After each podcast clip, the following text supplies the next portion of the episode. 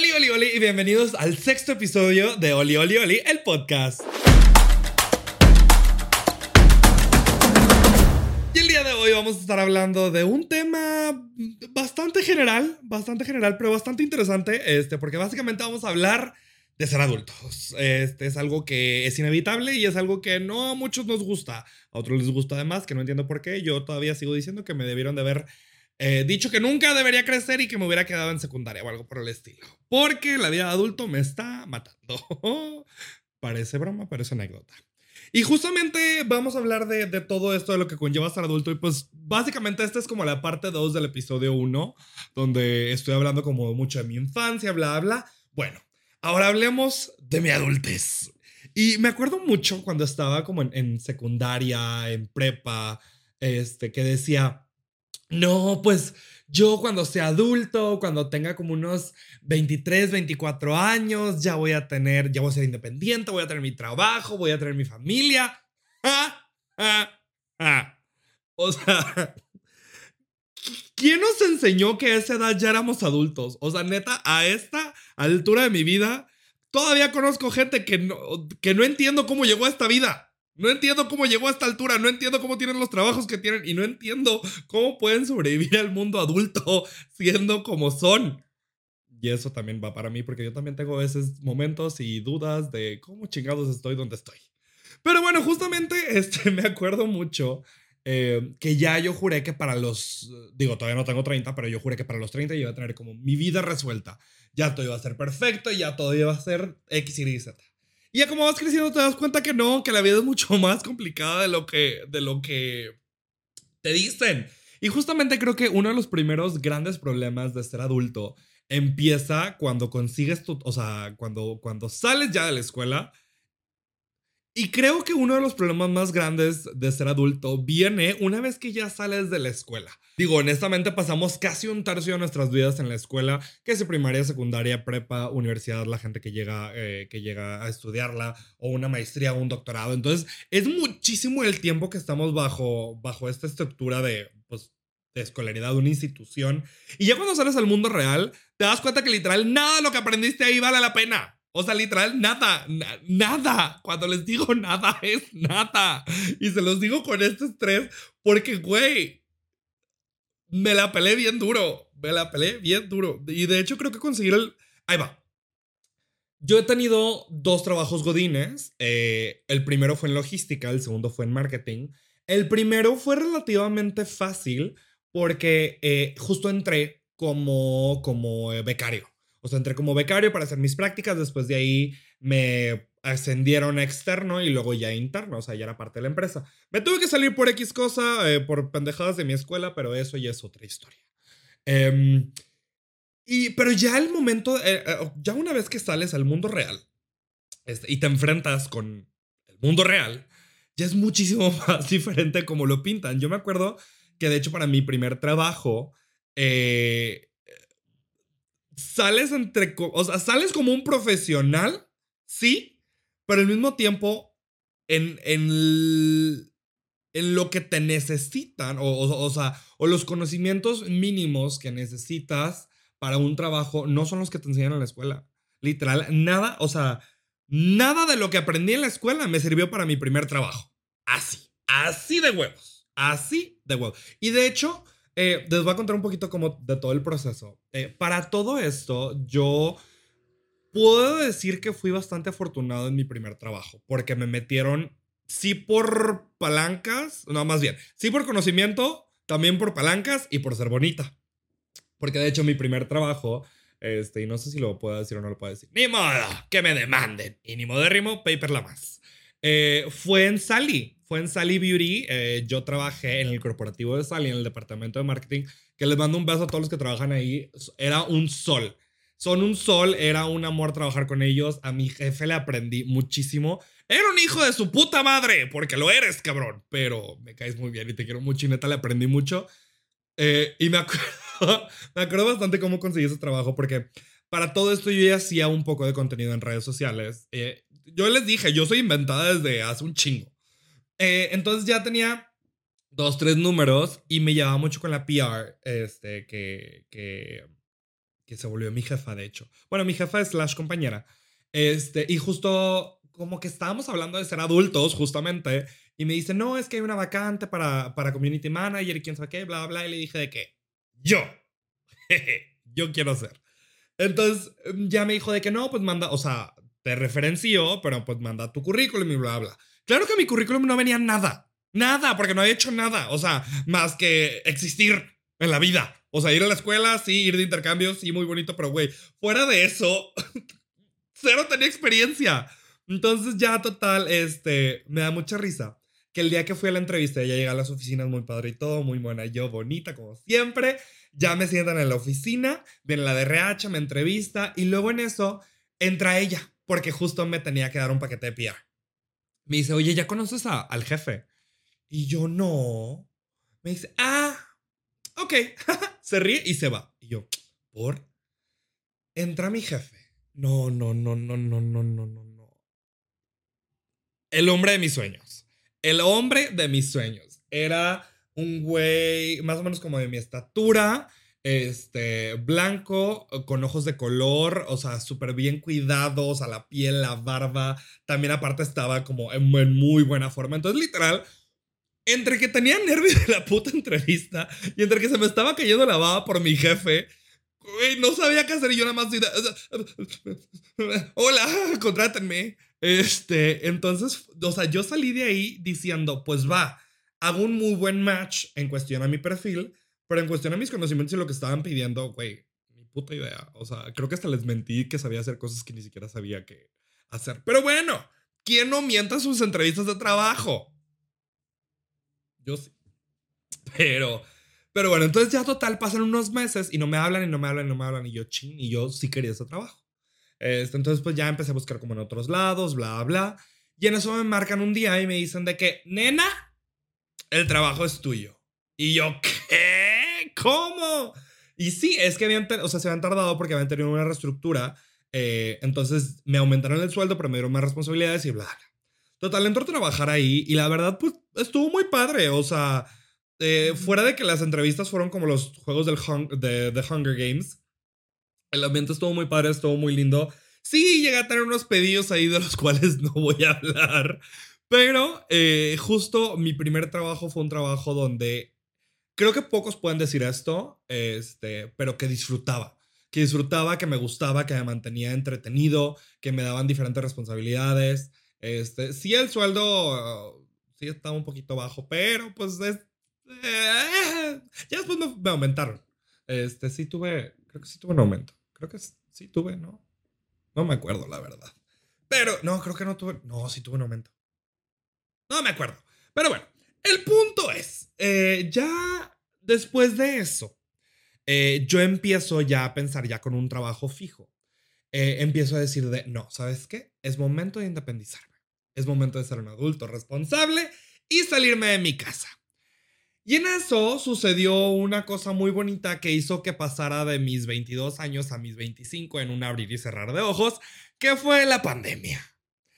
Literal, justo ese año que yo decido independizarme, eh, fue cuando pasa todo lo de la pandemia y pues evidentemente no podíamos salir a ningún lado, o sea, nos rebajaron, o sea, hubo ciertos movimientos en el trabajo que hizo que nos rebajaran este, el sueldo a la mitad, pero también a la mitad del tiempo. No sé, o sea, pero yo honestamente estaba agradecido de tener trabajo porque de cierta manera podía ayudar también a los gastos de mi casa. Este, porque pues uno como adulto, eso es lo que hace. Eh, pero pues bueno, total, entonces ya tenía, empezamos a crear, o sea, en este momento ya se empezó a crear en mí una pequeña frustración que fue creciendo. ¿Por qué? Porque yo decía, pues es que ya, o sea, ya quiero independizarme, quiero vivir solo, quiero tener mi propia libertad. Porque mis papás, como ya les he contado y los he ventilado aquí, han sido, o sea, fueron papás fuertes. No puedo decir duros, pero fueron fuertes. Eh, y esto llevó a que justamente tuviera como, no quiero decirles prohibiciones, pero sí ciertas cosas que hacían que no, o sea, Veía a mis amigos y me veía a mí, teníamos libertades muy diferentes, o sea, bastante diferentes, donde yo tenía que llegar a mi casa a la una y media de la mañana, dos de la mañana, mis amigos podían regresar el próximo jueves y a los papás les valía madre. Ya una vez ya creciendo y ya siendo adulto es donde dices, oh, mis papás se preocupaban por mí, wow, increíble. Pero en ese momento no lo ves así, en ese momento lo ves como que, güey, es que no me dan libertad, no me dejan ser yo. Entonces yo quería independizarme. Después de eso, em, yo se me ocurre la grandiosa idea de decir, oye, ¿y si me voy a Ciudad de México? Literal, o sea, esto fue como por, creo que mayo, junio o algo por el estilo que dije de que creo que mi siguiente paso en la vida es irme a Ciudad de México, independizarme e irme a Ciudad de México. Pero tampoco estoy pendeja. Y yo dije, ah, porque pues le quería jugar al influencer, pero dije, no me voy a ir sin un trabajo de oficina. Porque sí, muy chingón y todo, pero pues, güey, si no te contratan y si no te hablan y si no, y si no triunfas y si quedas como estúpida. Entonces, justo fue donde pasaron unos meses y yo seguía pensando y seguía pensando y seguía pensando. Hasta que eh, tuve una plática con mis papás y mis papás me empujaron mucho a, hacerlo. De sí, hazlo, vete Ciudad de México, tú puedes, yo contigo, quiero contra ti, bla, bla. Y en eso yo, pues, con los grandes huevos que tengo, no literal, este, fui con mi jefe y le dije, oye, ¿sabes qué? Como estamos todavía de home office, pues, güey, pues quiero irme a hacer mi home office a Ciudad de México. ¿Qué piensas? Y en eso me dice, este, pues yo no tengo pedo, porque para eso, le repito, mi jefe era un amor con patas.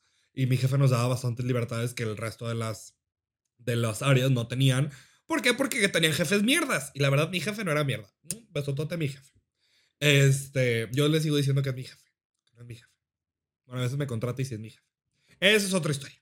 Pero bueno, entonces eh, le digo, oye, ¿sabes qué? Me voy y me dice, pues déjamelo checo. Ya es definitivo. Y le dije, sí, ya es definitivo. O sea, les digo, yo con unos huevotes de claro, sí, no, yo sí, ya. Ni modérrimo. Ni modérrimo. Me contratas, me mandas allá.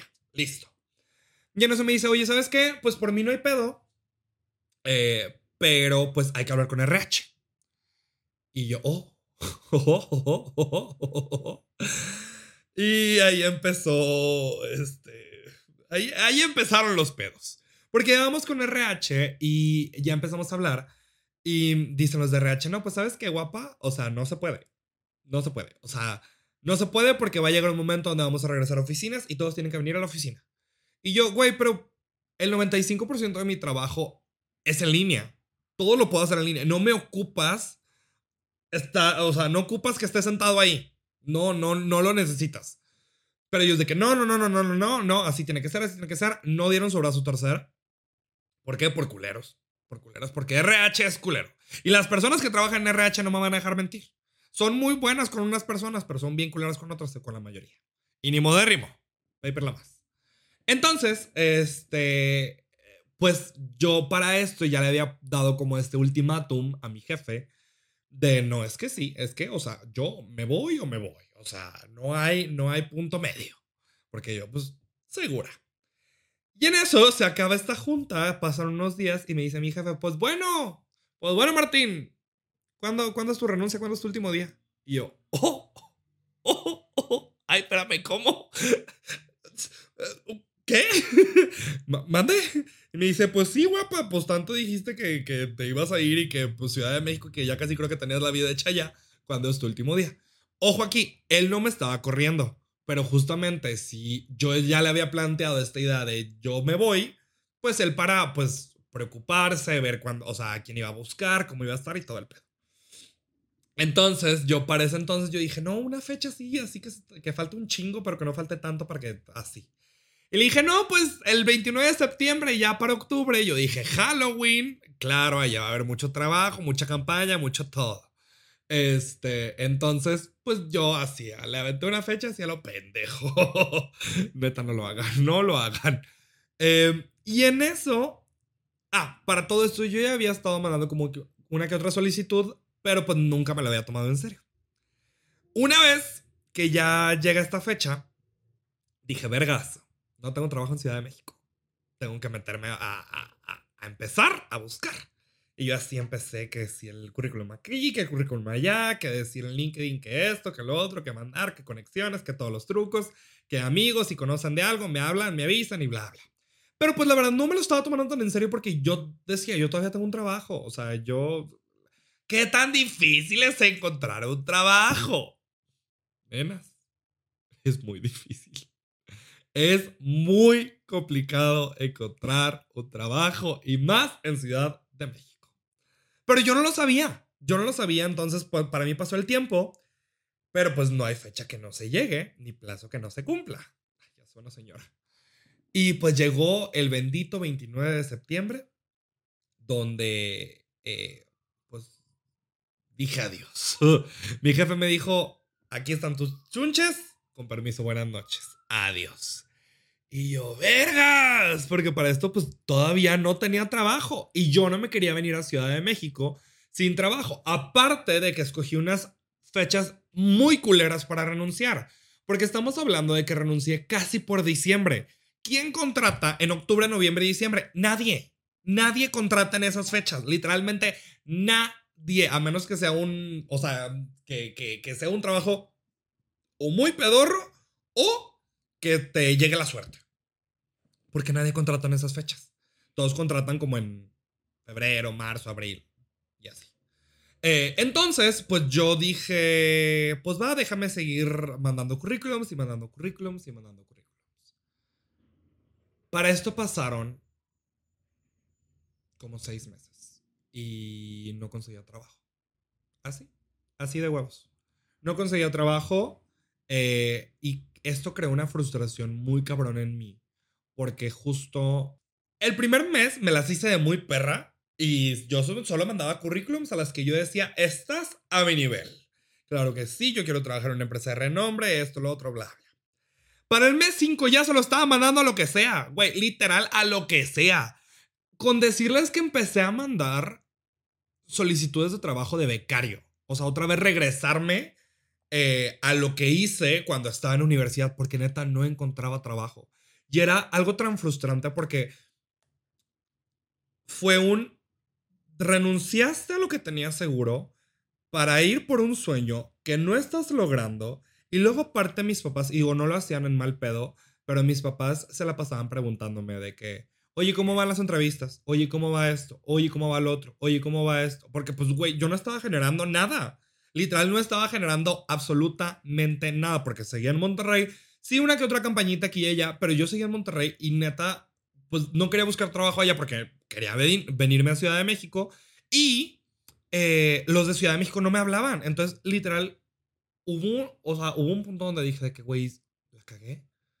La, soy un imbécil. La cagué. Y en eso dije, a ver, aquí nadie, o sea, si, si quieres conseguir algo, nadie te lo va a regalar. Y tú tienes que luchar por ello.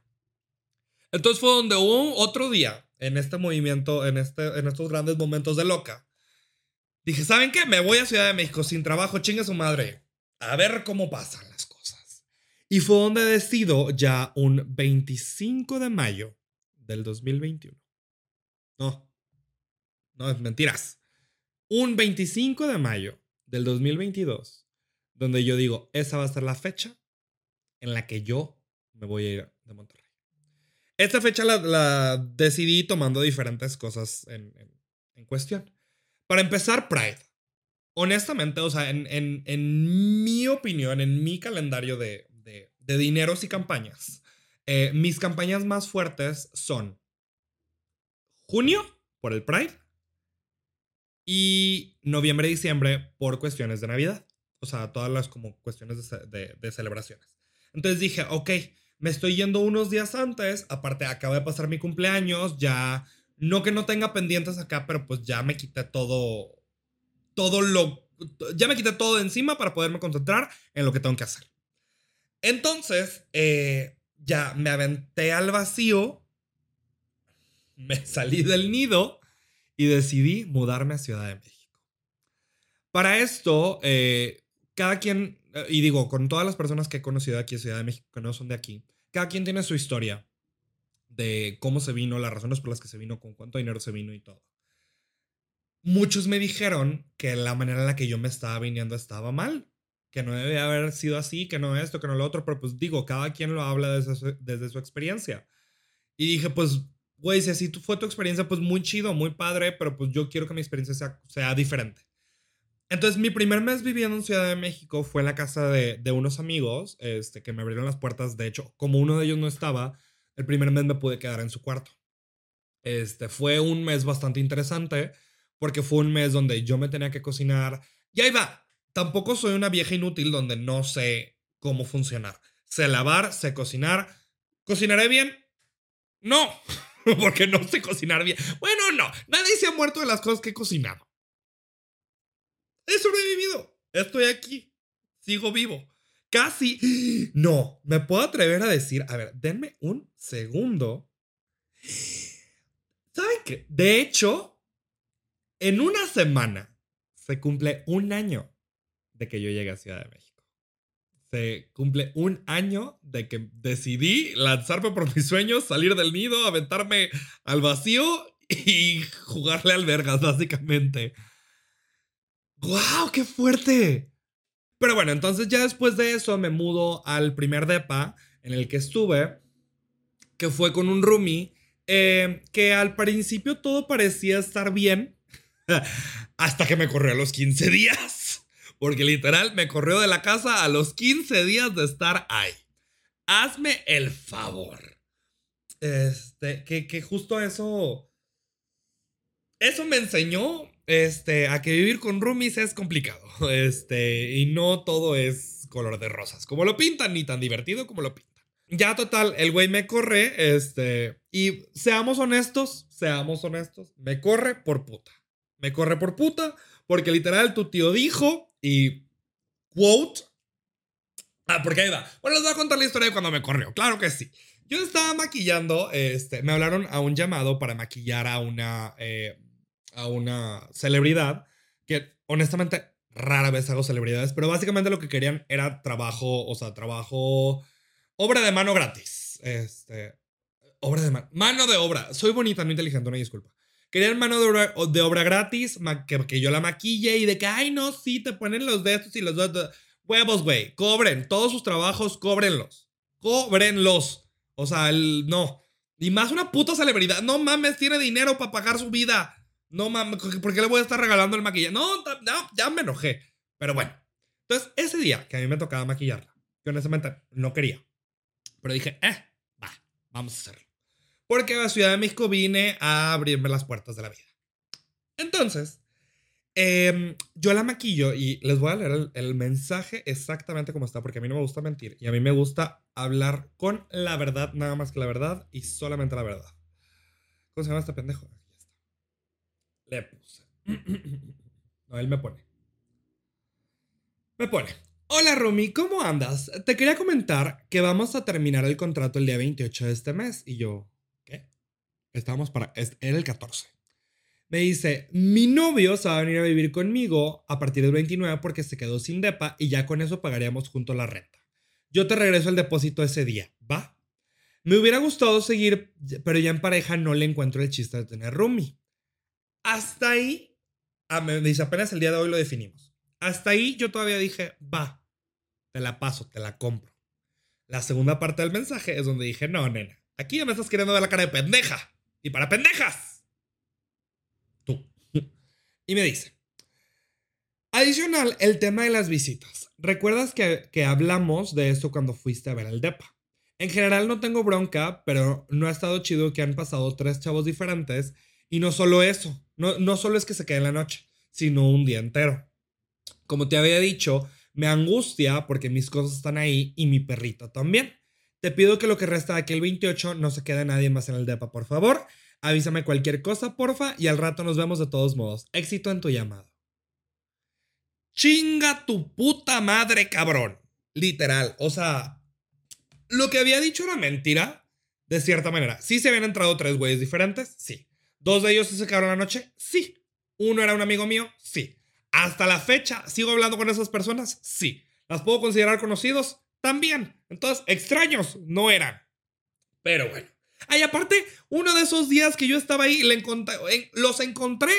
Encontré a su novio comiéndole el culo en la cocina un miércoles a las 9 de la noche. Así como que por cuestiones de santidad y putería, no, no me vengas con estas mamadas. Y aparte, también la cosa de, están mis cosas y mi perrito. Güey, nunca le faltó nada. Nunca le faltó una perra cosa. Ah, pero él sí movía su cámara que supuestamente tenía para ver al perrito para espiarme a mí lo que yo estaba haciendo. Ah, pero eso nunca lo dijo. Porque aquí venimos a quemarlo. Pero sí, entonces es muy complicado.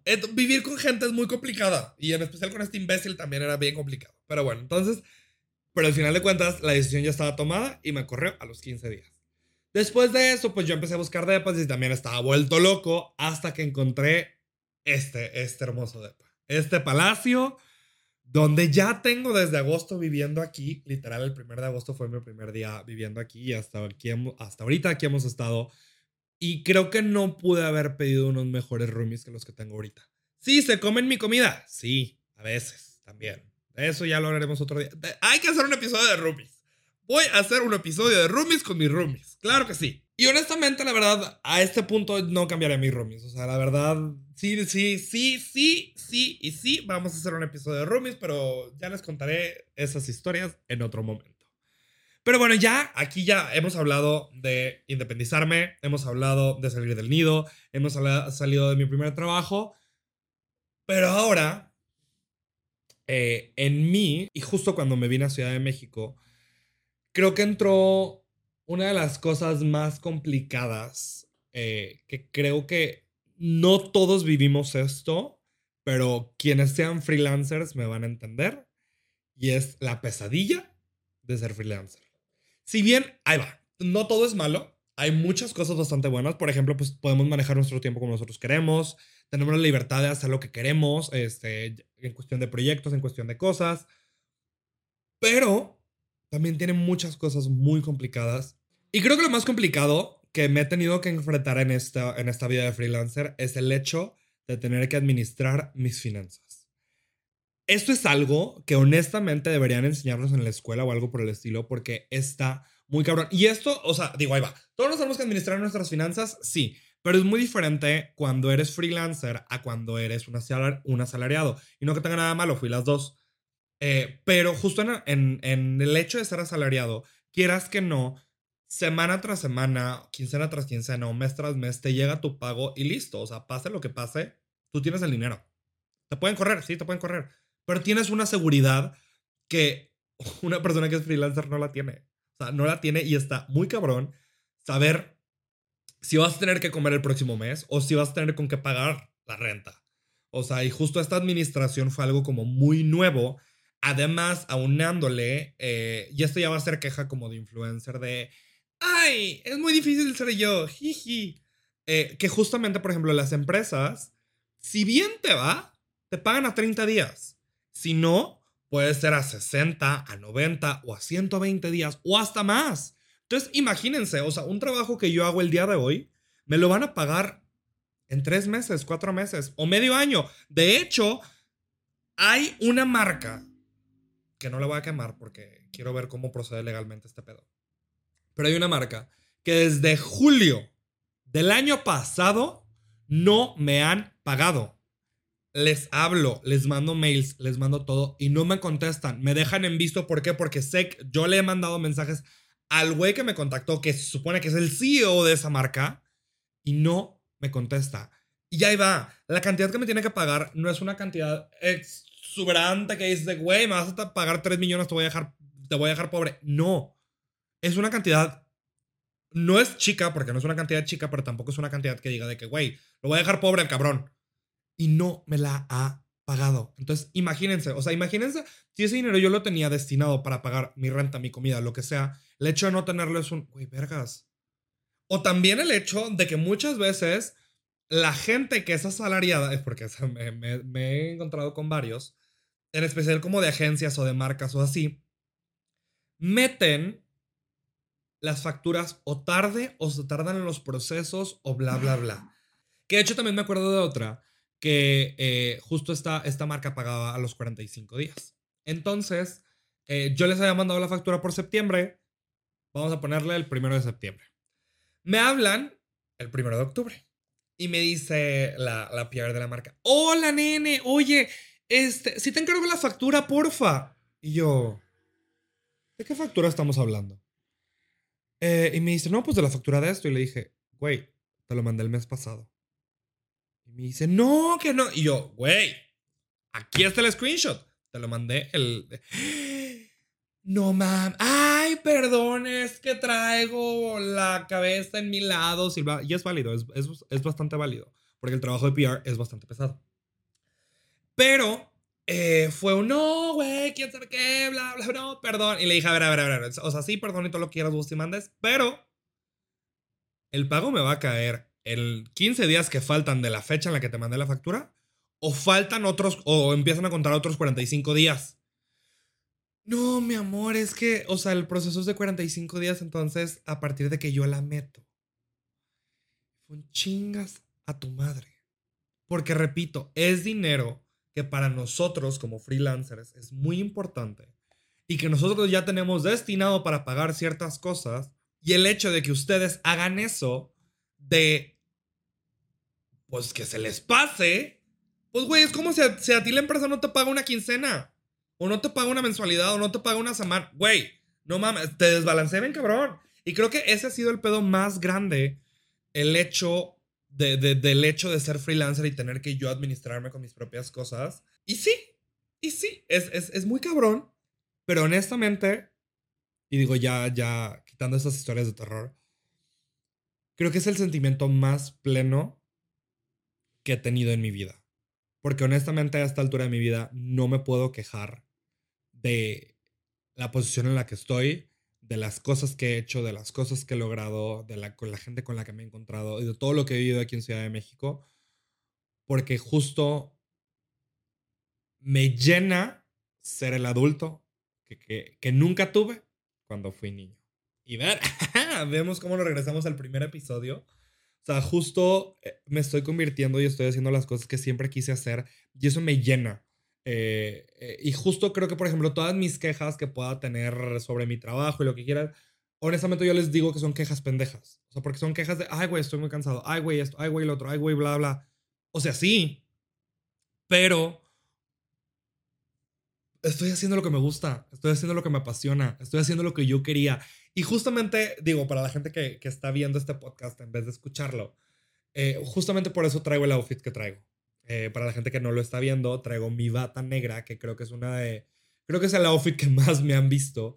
Y justamente porque ponerme esta bata para mí es como mi uniforme de trabajo. O sea, para mí es un... Voy a trabajar y para mí significa el estar logrando y el estar trabajando con las marcas que estoy trabajando y el estar haciendo las cosas que quiero hacer. Entonces, por eso, justo para este episodio decidí quedarme en mi bata negra, eh, que creo que ya a este punto es icónica. Y sí, sí la tengo que lavar, sí, porque está sucia, pero ya eso, es otra historia, porque pues, jiji, eso se tiene que lavar a mano porque la hija de su madre se ensucia bien fácil. Pero bueno, ya creo que con esto y con este cierre eh, llegamos al final de este sexto episodio. Espero que les haya gustado y espero que les haya entretenido escuchar un poquito de mi vida de adulto. Este, que digo, creo que todos o somos godines o hemos sido freelancers o todos hemos vivido por estas cosas y creo que la vida de adulto nos trae las greñas. Este, pero creo que en el buen sentido. Y creo que el único consejo que les puedo dar, ya para cerrar este episodio, es el hecho de hagan lo que los hace felices. Y si bien sí puede sonar como algo muy utópico, sí, dentro de las posibilidades de cada uno, creo que podemos encontrar cosas que nos hacen felices. O sea, porque ahí va, no todos pueden decir fuck it como yo y venir, o sea, cambiarse de ciudad y a jugar al influencer porque, güey, no todos, no todos pueden. Pero conozco muchas personas que son muy felices y que son muy plenas trabajando donde trabajan. Entonces, creo que justo encontrar la felicidad o encontrar los momentos de felicidad dentro de nuestro trabajo, dentro de nuestro día a día, es lo que nos va a hacer vivir una vida adulto más plena y feliz. ¡Ay! ¡Qué profunda! ¡Qué profunda mujer! Pero bueno, ya con esto llegamos al final de este sexto episodio. Espero que les haya gustado. Eh, recuerden que me pueden encontrar en todas las redes sociales como Luis-Carlos-G o busquen Luis Carlos García, la primera inventada que les salga. Esta soy yo. De nuevo, muchísimas gracias por haber escuchado este episodio. Este, espero que se hayan podido eh, reflejar un poco en lo que yo les estaba contando, en las historias que les conté y digan de que, güey, sí es cierto, sí soy. O no, estás bien pinche loca, tú vives en un mundo de fantasía. Quiero saber qué es lo que opinan sobre este, sobre este lindo episodio. Recuerden darle like, seguirme, calificar el podcast si lo están escuchando en Spotify o en las plataformas en las que lo estén escuchando. Y pues bueno, les mando un beso y nos vemos la próxima semana en el próximo episodio de Oli Oli Oli, el podcast. Bye.